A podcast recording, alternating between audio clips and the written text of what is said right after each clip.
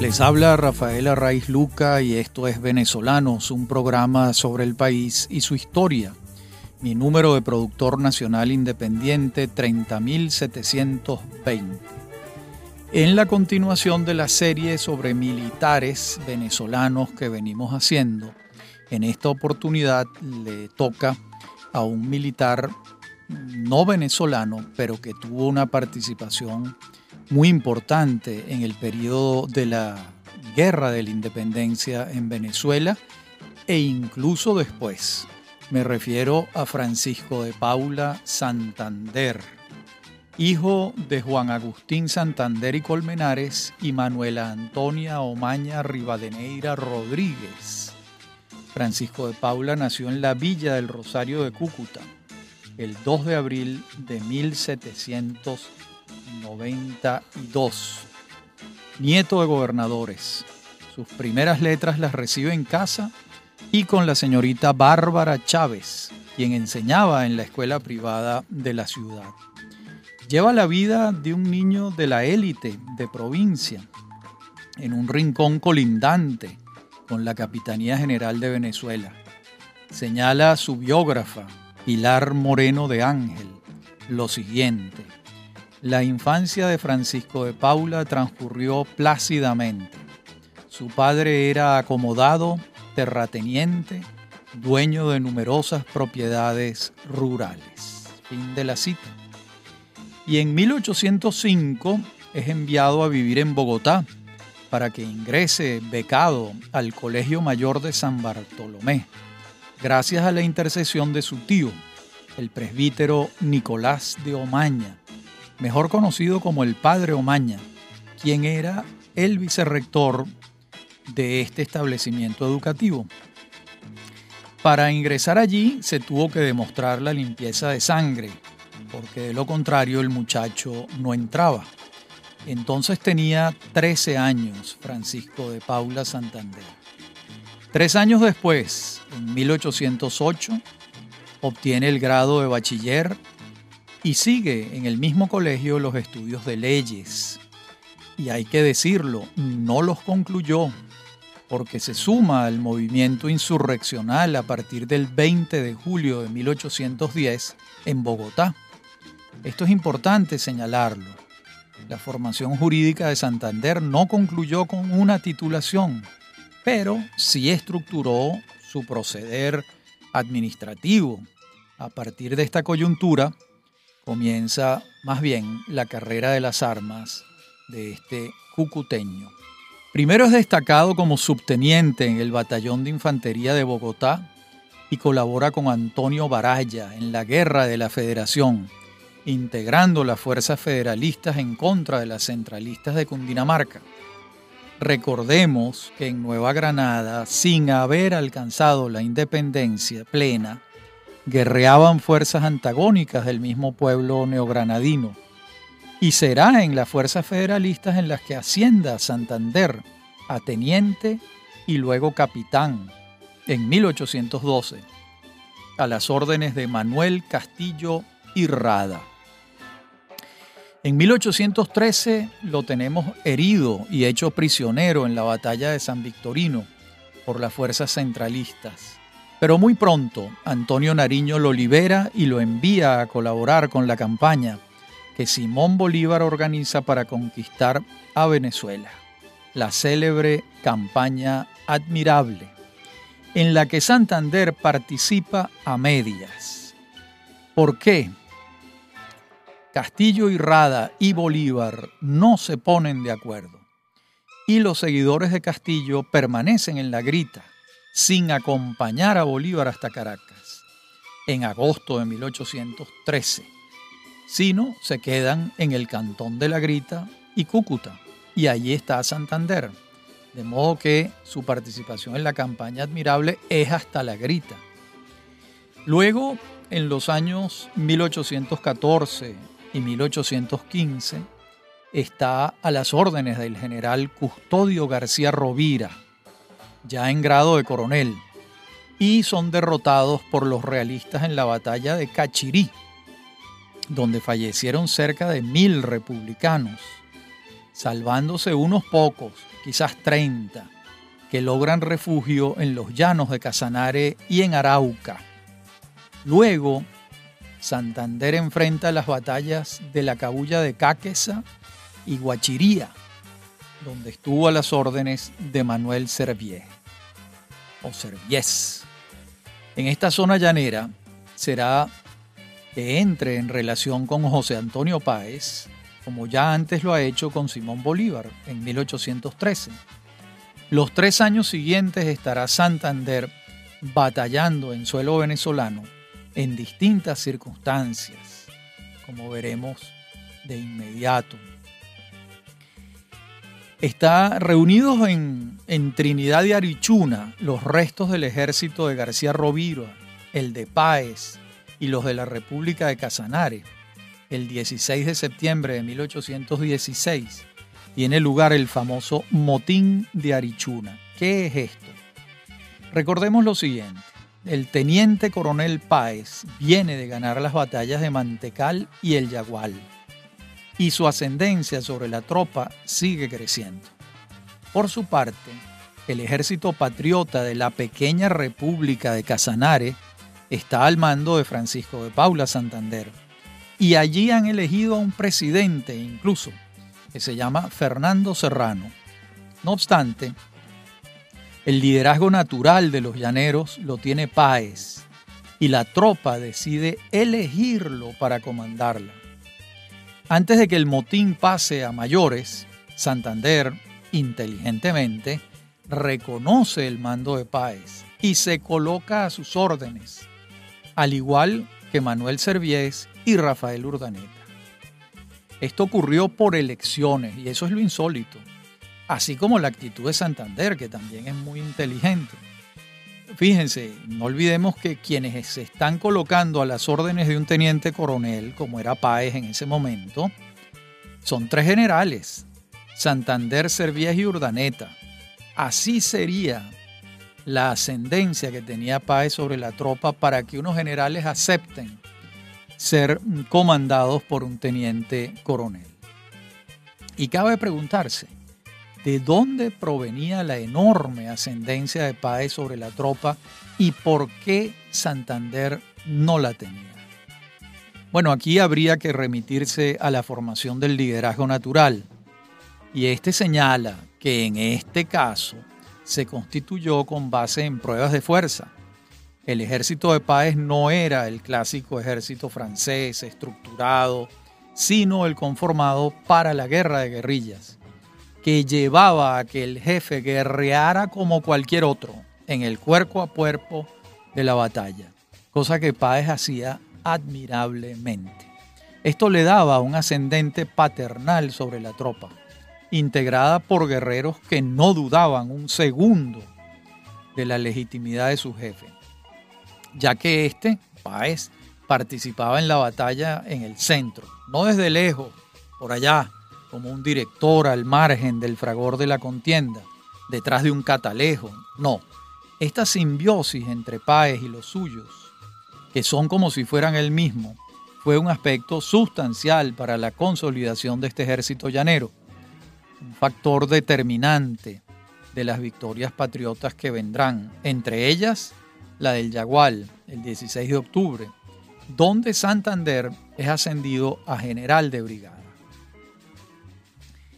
En 1817 hallamos a Santander en Barcelona, a las órdenes de Bolívar, después de la encrucijada de 1813, cuando siguió a Castillo y Rada y no al caraqueño. Se juntan Mariño y Bolívar hasta que en marzo Bolívar decide seguir hacia Guayana y le siguen Santander, Sublet, Saraza, Bermúdez y Arismendi. Por su parte, Mariño va a seguir hacia Cariaco, donde en abril convoca al Congreso con José Cortés de Madariaga al margen de Bolívar. Es una nueva escisión de Mariño frente al mando de Bolívar, cosa que ocurrió en varias oportunidades. Y en 1818 a Santander lo tenemos batallando en Calabozo, en el Sombrero, en el Cemén, en Ortiz y en el Rincón de los Toros. De hecho, él está con Bolívar en el momento del atentado en el Rincón de los Toros, el 16 de abril de 1818. Estos hechos han sido relatados por el propio Bolívar en el diario de Bucaramanga, cuando se los relata a Luis Perú de la Croix, y también han sido relatados por el general Páez en su autobiografía. Y ambas versiones coinciden en lo siguiente. Los realistas estaban buscando el lugar de descanso de Bolívar en su hamaca, colgada de una mata, de un árbol, y lo hallaron gracias a la confidencia forzada de alguien que conocía su paradero. Los realistas atraparon a alguien, lo obligaron mediante métodos de tortura a confesar dónde estaba Bolívar y esta persona lo hizo. Y estaban dialogando Bolívar y Santander. Eh, Bolívar se estaba calzando las botas, sentado en la hamaca, y comenzó una descarga que casi da con la vida de ambos y de Pedro Briceño Méndez, que estaba por allí, y de Diego Ibarra, que también estaba por allí. Felizmente ninguno fue alcanzado por los disparos. Los favoreció la oscuridad nocturna y lograron escapar a pie, hasta que al amanecer hallaron unos caballos con los que poder volver al campamento y guarecerse. Los realistas estaban dominando los llanos centrales y Bolívar, que no lograba vencerlos, va a buscar refugio en Angostura, a donde llega impetuoso el 5 de junio de 1818. Entre tanto, Mariño y Bermúdez ganan y pierden escaramuzas en Oriente, cada uno por su lado, ya que estaban distanciados. Una vez más, Bolívar aboga por una reconciliación y la logra, gracias a las habilidades diplomáticas de Urdaneta. Desde Angostura se propone reconstruir el ejército para los planes que tiene en mente. A su vez, las gestiones que ha encargado a Luis López Méndez en Londres, en Londres rinden sus frutos y la Legión Británica comienza a llegar a Margarita. En la próxima parte del programa seguimos con la vida y obra de Francisco de Paula Santander. Ya regresamos. Estás escuchando Unión Radio Cultural. Este y otros programas de venezolanos los puedes oír en formato podcast a través de anchor.fm. Para alguna sugerencia sobre este espacio, pueden escribirnos al correo rafaelarraiz.com y en Twitter, arroba rafaelarraiz. Somos Unión Radio Cultural.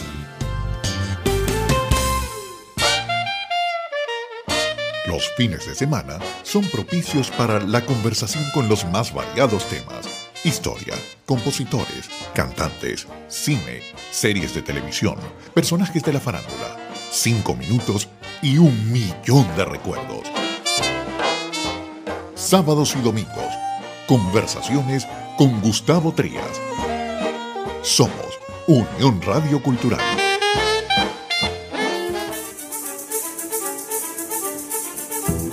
Usted escucha Venezolanos.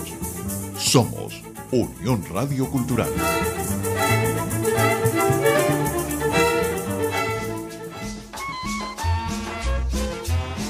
En la parte anterior del programa hablamos de la llegada de la Legión Británica. Vamos a detenernos un poco en este tema, en la peripecia de estos británicos que es múltiple y compleja de organizar. Recordemos que el proyecto de traer soldados profesionales se lo plantea Bolívar a López Méndez en una carta el 5 de enero de 1817. Y de inmediato López Méndez se pone en marcha en Londres a reclutar voluntarios. Y la más reciente investigación sobre este tema es de Matthew Brown, intitulada Aventureros, Mercenarios y Legiones extranjeras en la Gran Colombia. Y este historiador británico va a pulsar los registros en Gran Bretaña y alcanza las cifras más precisas que hasta ahora se habían logrado.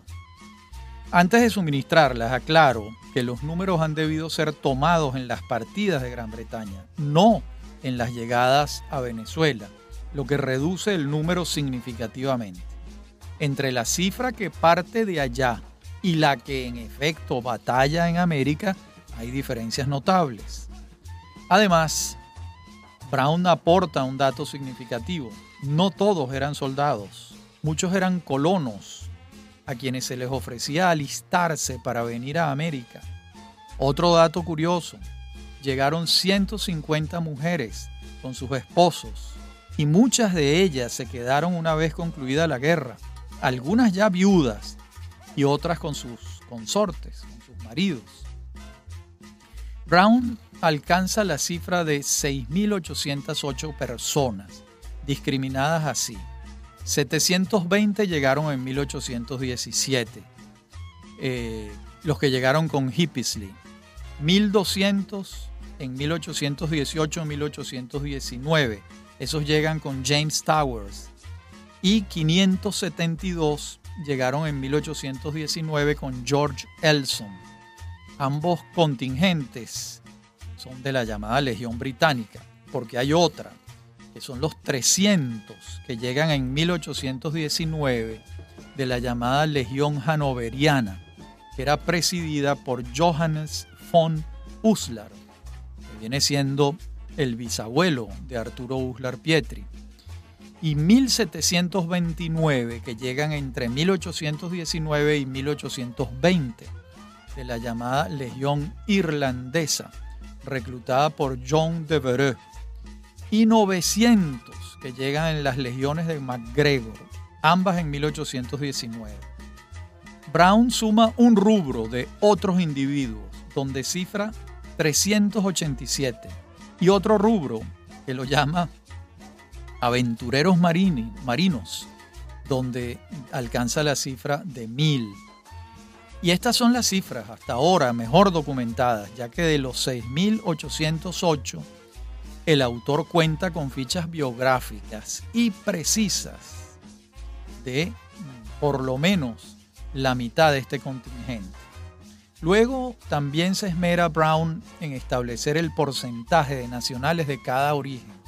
Fíjense en esto, afirma Brown, extrapolando a partir de la evidencia disponible en relación a los orígenes de un cuarto de los aventureros, estimo que había 3.650 irlandeses, 54% del total, 1.525 ingleses, 22%, 459 alemanes, 7%, 300 escoceses, 5%. El otro 12% estaba formado por españoles, norteamericanos, súbditos de las colonias británicas, italianos, galeses, holandeses, polacos, haitianos, africanos, suizos, malteses, cubanos, brasileños, puertorriqueños, suecos, portugueses, rusos, daneses y noruegos. Hasta aquí la cita de Matthew Brown, muy esclarecedora de cómo fue este conjunto que vino con la Legión Británica. Veamos ahora los destinos una vez que salieron de Gran Bretaña. Unos cuantos de ellos desertaron o se pasaron a las filas realistas, buscando la remuneración incumplida por los patriotas. La cifra es imprecisable, pero no ha debido ser sustancial. Otro buen número falleció a causa de las enfermedades tropicales, que fueron muchos, porque no tenían anticuerpos para estas enfermedades. Y un tercer grupo simplemente abandonó la lucha y regresó a Inglaterra o a otros lugares donde pudieran interesarse por sus servicios y les pagaran por su trabajo, cosa que aquí no ocurrió. Es conveniente recordar que se trató de una contratación de soldados profesionales europeos que estaban vacantes en sus países después de las guerras napoleónicas, ávidos de tomar las armas de nuevo, pero las condiciones de la guerra eran muy distintas a las europeas y el pago era tan irregular como inexistente, dependiendo de las circunstancias. Esto referido al grupo mayoritario, ya que otro segmento estaba integrado por colonos que no eran soldados propiamente, pero esa es la porción más pequeña, como vimos antes. Y hay un cuarto grupo que fallece en campaña, en la guerra, y no es nada despreciable la cifra. Hay un quinto y último grupo que sobrevivió a toda la epopeya y se quedó en América, donde hicieron sus vidas. Basta un ejemplo. Daniel Florencio Oliri, aquí en Venezuela lo llamamos Oleari, casó con Soledad Sublet Jerez y Aristiguieta, hermana de Carlos Sublet, y murió en Bogotá en 1854, con descendencia. De modo que aquí hay un ejemplo de lo que también pudo ocurrir. Y varios de los oficiales que integraron estos contingentes se distinguieron notablemente por sus ejecutorias y ascendieron en el escalafón, alcanzando posiciones importantes en el ejército. Fue el caso del ya citado Daniel Florencio Liri, pero también están Thomas Wright, Francis O'Connor, Walter Davis, Guillermo Smith, Carlos Minchin, Carlos Castelli, que era italiano, Hugo Blair, entre otros. En suma, el aporte británico no fue deleznable, pero tampoco se corresponde con la totalidad de la cifra anotada como vimos. Volvamos a Santander. Bolívar comprende que la dominación del centro del país y la captura de Caracas, que es su sueño estratégico, son por ahora imposibles y se retira a Angostura y allá llega el 5 de junio de 1818 dejando en manos de los realistas el centro del país. Y es entonces cuando comienza a operar en tres sentidos. Escuchen bien. Aglutinar el ejército en torno a su mando supremo. Tejer una red institucional civil que legitime lo que hace en el campo de la guerra y se avance en la constitución de una república. Y además dar pasos hacia una salida distinta a la conquista de Caracas, es decir, la invasión de Nueva Granada. Lo primero lo logra aviniendo a Mariño y Bermúdez y alcanzando que el primero reconozca su superioridad. Así se crea un Estado mayor del ejército que los incluye a todos, unificado, la unidad. Lo segundo, el 22 de octubre hace pública una proclama donde convoca a un congreso en Venezuela y lo tercero, el 26 de agosto de 1819, parte Francisco de Paula Santander de Angostura hacia Casanare a formar el ejército de vanguardia de la futura campaña de conquista de Nueva Granada. Bolívar lo designa así, a Santander, comandante en jefe de la vanguardia del ejército de vanguardia del libertador de Nueva Granada que debía formarse en la provincia de Casanare. Ese es el título. Santander parte de Angostura en cuatro barcos, barcos pequeños que mueven cerca de mil fusiles y alrededor de 30 quintales de pólvora. El 3 de octubre arriba Santander a Caicara del Orinoco y Páez lo detiene. ¿Por qué? Señala Páez en su autobiografía que Santander le ha escrito a Pedro Fortuna una carta que ha llegado a manos de Páez. Así es textualmente. Es preciso que nos reunamos en Casanare todos los granadinos para libertar nuestra patria y para abatir el orgullo de esos malandrines follones venezolanos. fin de la cita. Hasta tanto Páez no tuvo instrucciones precisas de Bolívar, lo tuvo retenido por esta causa. Finalmente llega la orden y eh, Paez lo deja continuar. Modo que en la próxima parte del programa veremos cómo va a ser esa aventura en Casanare del ejército de la vanguardia que tiene el encargo de constituir por orden de Bolívar el general Santander. Ya regresamos.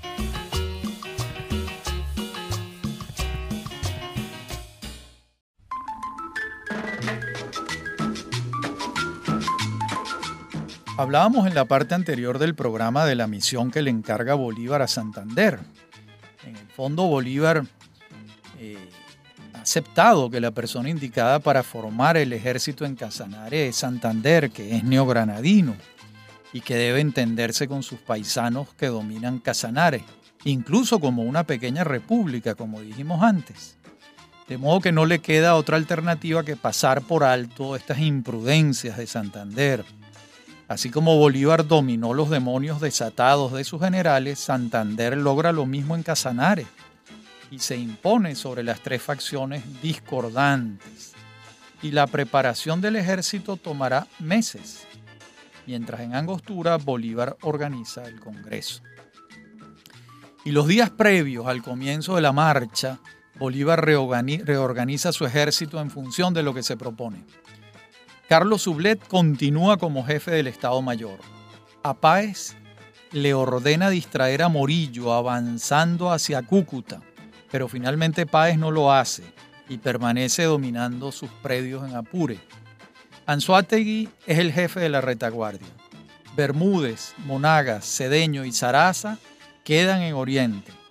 Torres queda en el Bajo Apure. Mariño permanece en Angostura. Briceño Méndez sigue al Libertador como secretario y Santander, como ya sabemos, es el jefe de la vanguardia que los espera en Casanare. El ejército que van a enfrentar en Nueva Granada no es poca cosa. El general José María Barreiro cuenta con cerca de 4.000 hombres uniformados, con buenos pertrechos. Bolívar parte hacia Guasdualito con cerca de 2.000 hombres. Santander lo espera con cerca de otros 2.000 efectivos. El 11 de junio entra Bolívar a Tame, donde está Santander. A Bolívar lo sigue un ejército comandado por coroneles y tenientes coroneles, además de los generales que ya mencioné. Estos tenientes coroneles y coroneles son Arturo Sandes, José de la Cruz Carrillo, Ambrosio Plaza, James Rook de la Legión Británica, Bartolomé Salón, Juan José Rondón, el célebre, Leonardo Infante, Hermenegildo Mujica, Julián Mellado y Lucas Carvajal. Y de los tres caminos posibles para llegar a Tunja, Bolívar escoge el menos fortificado por los realistas, pero el más arduo de escalar. Me refiero al páramo de Pisba, a 3.900 metros de altitud. En el paso de los Andes murieron casi todos los caballos y unos cuantos soldados. El 6 de julio llega Bolívar a Tunja, precedido por Santander. Allí descansan y preparan la marcha. Barreiro, por su parte, desde su cuartel en Sogamoso, también se prepara para enfrentarlos. Ambos ejércitos van topándose en breves escaramuzas de reconocimiento y en dos batallas menores que ocurren en Paya y en Gámeza el 11 de julio. Esto le dio ánimos al ejército patriota, dadas las pequeñas victorias. Luego, el 25 de julio, en el pantano de Vargas, cerca de Paipa, tiene lugar la primera batalla de consideración. El enfrentamiento estaba siendo perdido por los patriotas después de varias horas de combate y la desmoralización entre sus filas iba en ascenso hasta que Bolívar envía a la batalla al coronel guariqueño Rondón. Entonces la historia legendaria recoge un diálogo, no sabemos si eso pasó así, pero si no Nevero Eventrovato, entre ambos, que se ha hecho célebre. Bolívar le dice a Rondón y sus 14 llaneros, seguidos de Carvajal y su batallón, Coronel Randón, salve usted la patria. Y este le responde, es que Rondón no ha peleado todavía. Y la carga fue tan grande y desconcertante que el ejército realista se dio en retirada y el resultado de la batalla fue favorable finalmente a los patriotas. El enfrentamiento, de acuerdo con las cifras que tenemos a la mano, fue entre 1.800 soldados realistas y 2.400 soldados patriotas.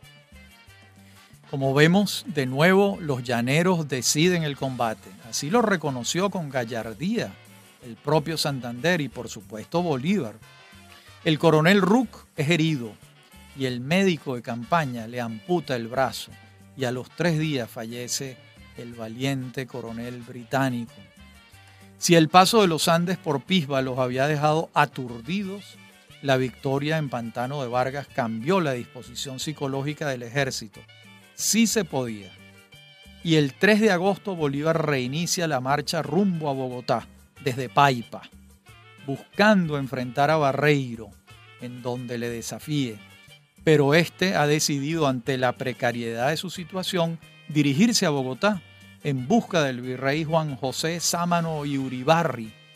Y en la implementación de esa decisión está cuando Bolívar ve su ejército y le plantea batalla, cuando se disponen a cruzar el puente sobre el río Teatinos, el 7 de agosto de 1819. Eso está cerca de Tunja y va a ocurrir entonces la batalla de Boyacá. A diferencia de la batalla de Pantano de Vargas, que duró todo un día y dejó cerca de 500 fuera de combate, entre muertos y heridos, la de Boyacá fue breve y con muy pocas bajas. No obstante, la que se celebra como definitoria es Boyacá y no Vargas. ¿Por qué?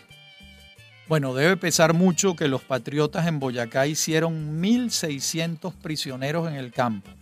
Hicieron preso a Barreiro, y en pocas palabras desactivaron la línea de defensa realista en su totalidad, al punto que el virrey Sámano, al enterarse de estas noticias, se fue de Bogotá a toda velocidad hacia Honda, el puerto en el río Magdalena, buscando navegar a toda prisa hasta Cartagena para salvar la vida.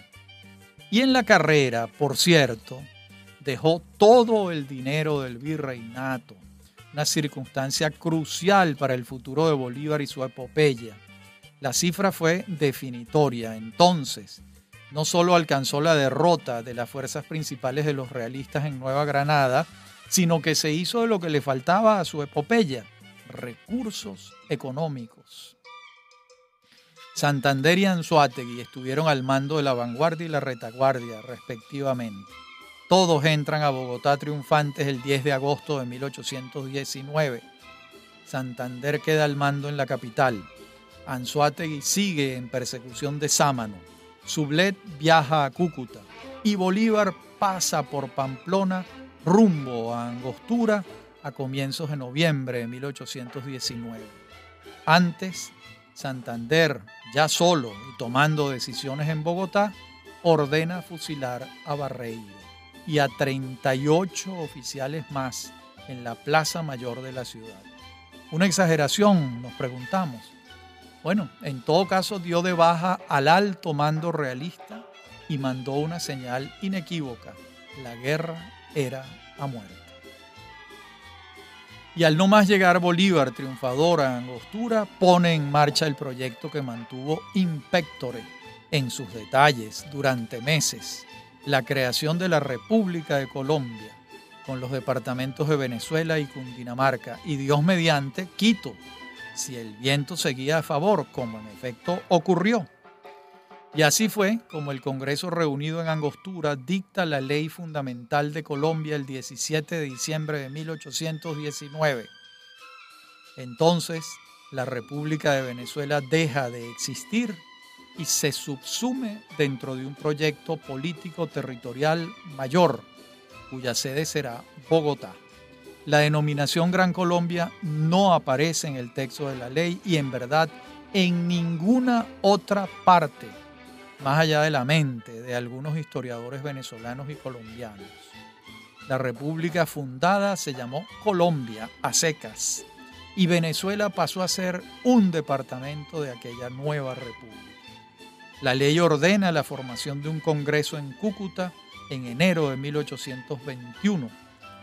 Ese congreso tendrá por objeto la redacción de la nueva constitución nacional de aquella república naciente. En paralelo a la campaña militar hay otra civil en desarrollo, esta del Congreso de Cúcuta y los diputados comienzan a llegar en marzo de 1821 a la Villa del Rosario de Cúcuta. Incluso el vicepresidente de la República, Juan Germán Rocio, en representación del Poder Ejecutivo, Bolívar estaba en guerra y Santander estaba al mando en Bogotá. Juan Germán Rocio va en camino hacia Cúcuta y el 10 de ese mes fallece este gran venezolano. Y esto, por supuesto, complicó un poco más la instalación del Congreso hasta que Bolívar advierte que Antonio Nariño está de vuelta de su larga prisión en España, eh, gracias a los liberales y a la constitución de Cádiz, que lo liberan y lo nombra en sustitución de Rocio. Finalmente el Congreso se instala el 6 de mayo y delibera hasta el 14 de octubre. Redacta la llamada Constitución de Cúcuta, cuya naturaleza puede resumirse a grandes rasgos así, una carta magna centralista. El régimen electoral fue muy parecido al de la Constitución de 1811. Ciudadanos varones que supieran leer y escribir, propietarios mayores de 25 años. A diferencia de la Constitución anterior, la del 19, que exigía 21 años. Y el periodo, tanto el periodo de cuatro años como la reelección no inmediata, sino con un periodo de por medio, se mantuvo exactamente igual a la Constitución de 1819. El orden político territorial rezaba textualmente en el artículo 6. Voy a citar. El territorio de Colombia es el mismo que comprendían el antiguo virreinato de la Nueva Granada y la Capitanía General de Venezuela. Fin de la cita. No todos los diputados electos en las 19 provincias pudieron asistir por causa de la guerra. De modo que de los 95 elegidos, la constitución la firmaron 57 diputados, entre ellos los neogranadinos José Félix Restrepo, José Manuel Restrepo, José María Castillo y Rada, Miguel y Bernardino Tobar, José Ignacio de Márquez, Vicente Azuero, Sinforoso Mutis, entre otros, y los venezolanos Pedro Gual, Fernando Peñalver, Miguel Peña, Ramón Ignacio Méndez, Diego Bautista Urbaneja, Luis Ignacio Mendoza, Pedro Briceño Méndez, Francisco Javier Llanes, entre otros. Como vemos, lo más granado de los civiles de aquí y de allá. En la última parte del programa seguiremos viendo la vida y obra de Santander. Ya regresamos. Estás en sintonía de Unión Radio Cultural. Recuerda, todos los programas están colgados en la aplicación anchor.fm. Este programa, Venezolanos, lo puedes volver a escuchar los sábados a las 10 de la noche y los domingos a las 10 de la mañana. Somos Unión Radio Cultural. La música académica universal es la protagonista en Preludio un espacio dedicado a la difusión de la vida y obra de los genios creadores, directores de orquesta, cantantes, músicos y promotores de espectáculos más destacados de la escena internacional. En 1926, en el Teatro a la Escala de Milano, se estrena la ópera Turandot del compositor italiano Giacomo Puccini. Y en 1917 nace Ella Fitzgerald, cantante estadounidense fallecida en 1996. Preludio, conducido por Germán Alirio Chacón, los sábados a las 6 de la mañana y 11 de la noche, y domingos a las 8 de la mañana. Somos Unión Radio Cultural.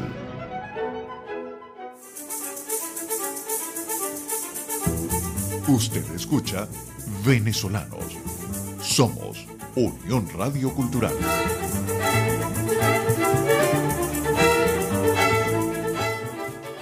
Bueno, la constitución entonces asumió el espíritu centralista que había impuesto Bolívar, por más que se presentaron varios proyectos que apuntaban en otro sentido.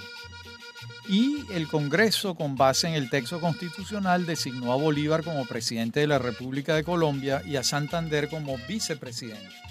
Ambos se posesionaron el 2 de octubre ante el Congreso solemnemente instalado. Luego el presidente Bolívar designó a Pedro Gual como secretario de Relaciones Exteriores, a José María del Castillo en Hacienda, a José Manuel Restrepo en Relaciones Interiores y a Pedro Briceño Méndez en Guerra y Marina. Como vemos, un equilibrio entre Nueva Granada y Venezuela. Bolívar parte a las campañas del sur y estará varios años fuera de la capital de la República de Colombia. Y en ella gobernará el vicepresidente Santander.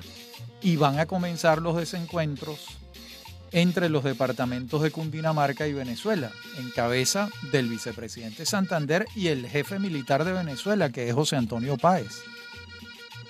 Por su parte, Bolívar está en su apoteosis, en Pichincha, en Ayacucho, en la creación de Bolivia, y precisamente cuando Bolívar redacta la constitución de Bolivia, es cuando comienzan las grandes diferencias con Santander. Hay una carta de Santander el 6 de julio de 1826 donde le escribe a Bolívar diciéndole, cito, ¿quién es el emperador o rey en este nuevo reino? ¿Un príncipe extranjero? No lo quiero, porque yo he sido patriota y he servido 16 años continuos por el establecimiento de un régimen legal bajo las formas republicanas. En mi posición y después de que he logrado una mediana reputación, sería la mayor iniquidad traicionar mis principios y faltar a mis protestas. El emperador es usted, obedezco gustoso y jamás seré conspirador porque usted es digno de mandarnos, porque nos gobernará según las leyes, porque respetará la opinión sana del pueblo, porque es justo, desinteresado, filantrópico. Y después de su muerte, ¿quién es el sucesor? Páez, Montilla, Padilla, a ninguno quiero de jefe supremo vitalicio y coronado. No seré más colombiano y toda mi fortuna la sacrificaré antes de vivir bajo tal régimen. ¿A qué régimen se refiere Santander? Al régimen que Bolívar ha instituido en Bolivia, que es la presidencia vitalicia y hereditaria.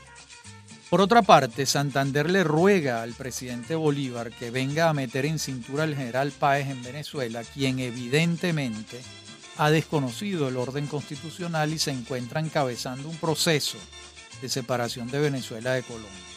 Bolívar viene a Venezuela a finales de 1826 y en enero de 1827 está en Caracas, reconoce el liderazgo de Páez, sabe que esto tiene un costo político altísimo y supone la inevitable ruptura con Santander. En carta del 19 de marzo de 1827 se produce la ruptura. Y a ella alude Santander en una carta del 29 de abril donde señala que sus enemigos han logrado enemistarlo con él. Le dice Santander a Bolívar, no me ha sorprendido su carta, porque hace más de un año que mis encarnizados enemigos están trabajando para separarme del corazón de usted. No obstante la ruptura, Santander permanece en la vicepresidencia, aunque disminuido en sus atribuciones. A ello alude Bolívar en carta a Sublet, donde le dice, ya no pudiendo soportar más la pérfida ingratitud de Santander, le he escrito hoy que no me escriba más porque no quiero responderle ni darle el título de amigo. Ahí está la ruptura entre Bolívar y Santander. Bolívar convoca la convención de Ocaña en febrero, se reúne a partir de 1828, allí pasa todo lo que sabemos que ha ocurrido.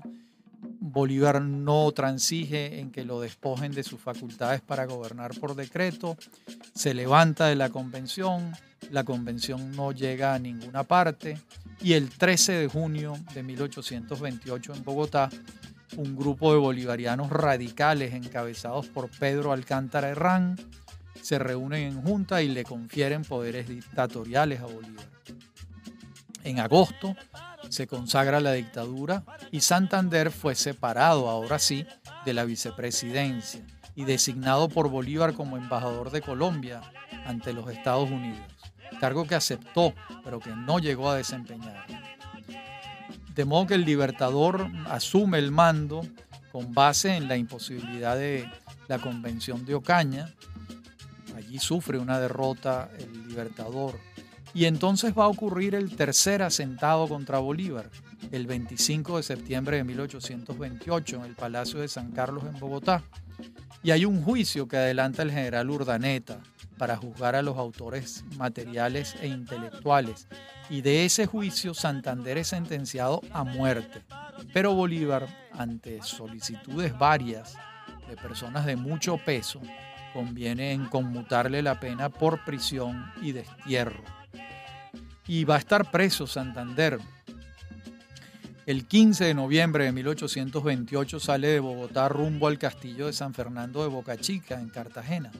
Desde allá le escribe una larga carta a Bolívar el 13 de diciembre, defendiéndose de las acusaciones y abogando por su situación.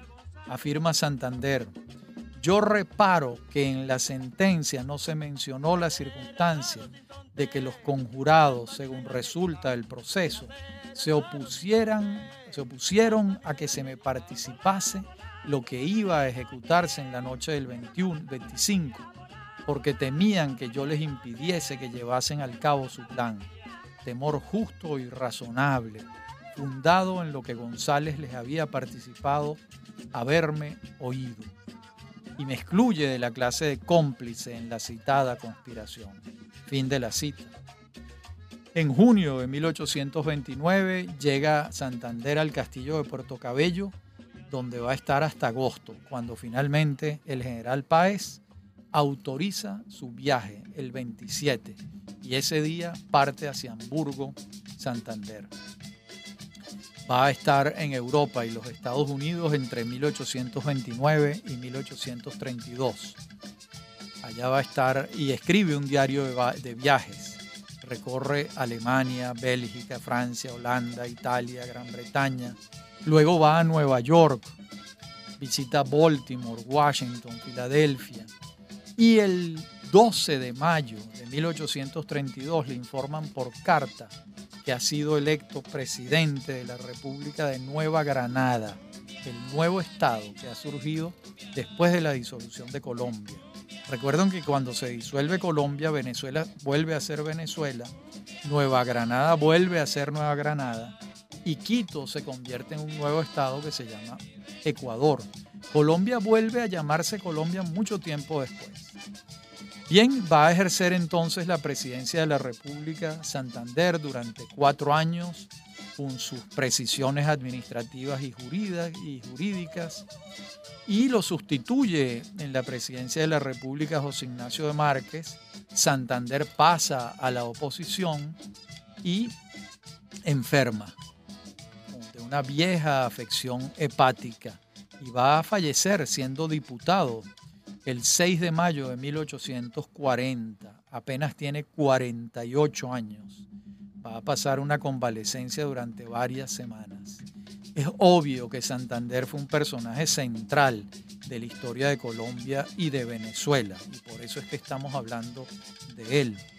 Y sigue siendo una tarea pendiente estudiarlo al margen de las pasiones, y queda una carta de Bolívar a Urdaneta al borde de la muerte el 16 de noviembre de 1830, donde Bolívar le dice, voy a escribir de nuevo sobre esto, rogándole usted de paso que tampoco desoiga mis avisos en esta parte y que mejor es una buena composición que mil pleitos ganados. Yo lo he visto palpablemente, como dicen, el no habernos compuesto con Santander nos ha perdido a todos. Simón Bolívar. Bien, hasta aquí nuestro programa sobre Santander. Habló para ustedes Rafael Arraiz Luca desde Unión Radio. Me acompañan en la producción Inmaculada Sebastiano y Fernando Camacho. Y en la dirección técnica Fernando Camacho y Giancarlo Caraballo. A mí me consiguen en mi correo electrónico rafaelarraiz.hotmail.com y en Twitter arroba Rafael Arraiz. Hasta nuestro próximo encuentro.